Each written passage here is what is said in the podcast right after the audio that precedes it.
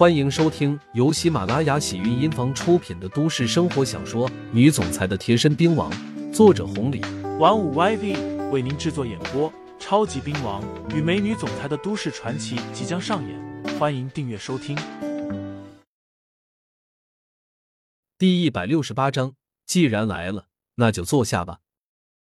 手机响了，刘牧阳一看是七爷打来的，接通了电话，七爷直接问道：“杨哥，出了啥事？怎么你们念旧的厂子还有旗下的全部被扫了？”是刘江干的。我打断了他儿子的小腿，刘牧阳倒也不隐瞒。七爷惊讶道：“杨哥，你这次真的是冲动了。刘涛那就是赖皮狗，之前我就劝过你，尽量不要发生冲突。更何况刘江更是滨江市一把手，哪怕是午夜过去，他这个面子都不会卖啊。做咱们这行的，最怕的就是得罪这种人。更何况……”刘江在省里还有后台，要不然以他们爷俩的德行，早就应该被抓了，枪毙十回都不亏。这个事情刘牧阳早就知道了。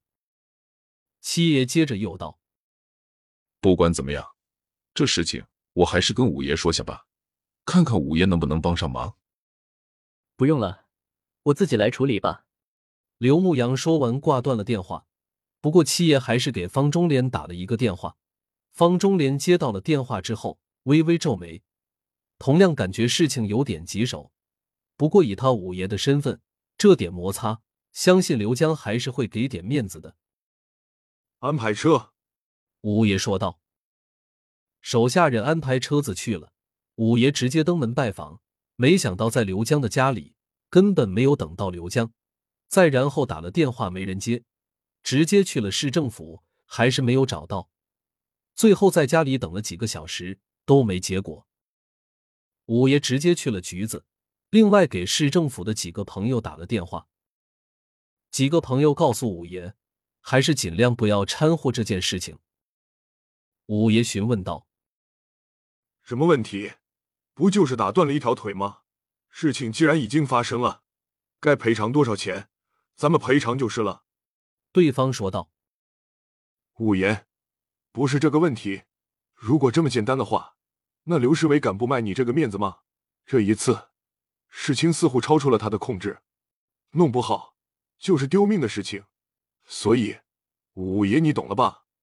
方中莲微微惊讶，不知道这里面到底发生了什么事情，当即让人调差去了。另外又是几个电话打出去，希望可以找人帮着协调下。五爷之所以这么尽心尽职。一来那是因为刘牧阳身手的恐怖，二来他也不希望刘牧阳和刘江碰撞的太多，毕竟一个是高手，一个是市委书记，这样的碰撞，那整个滨江的天肯定都要变了。刘牧阳一口气回到了念旧，找到了毛一凡他们几个人根本不在，询问了服务员，才得知了发生了什么事情，打人了，朱宇。单炮他们全都受伤了。刘牧阳拳头紧握，拦了一辆出租车，直接杀到了市委。在市委没有找到人，转头又去了滨江公安局。刚刚一下车，就被十几个人拦住了。你就是刘牧阳吧？是我。跟我们走一趟。带我去见刘江。会的。几个人阴森的笑了，不知道他们是不是知道刘牧阳的身手。手铐死死的铐上，这才推上了警车，连眼睛都给蒙上了。二三十分钟的功夫，刘牧阳被带到了另外一个地方。睁开眼，四周都是白墙，看不清这是哪里。十几个平方的大小，刘牧阳左右扫视了一眼，知道这里是个审讯室。房门打开了，三个人走了进来，其中一个四十来岁，剃着光头。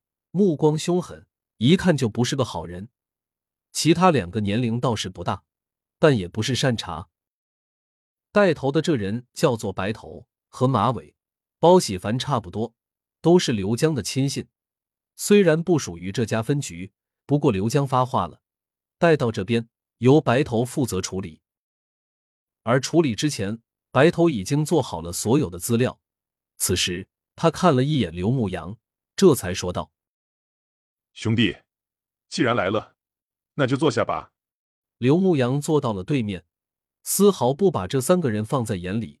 至于手铐也是一样，这样的手铐对于他来说真的没啥用。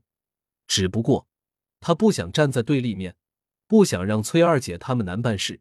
毕竟自己出了事情，可以找人摆平一走了之。可是崔二姐他们呢？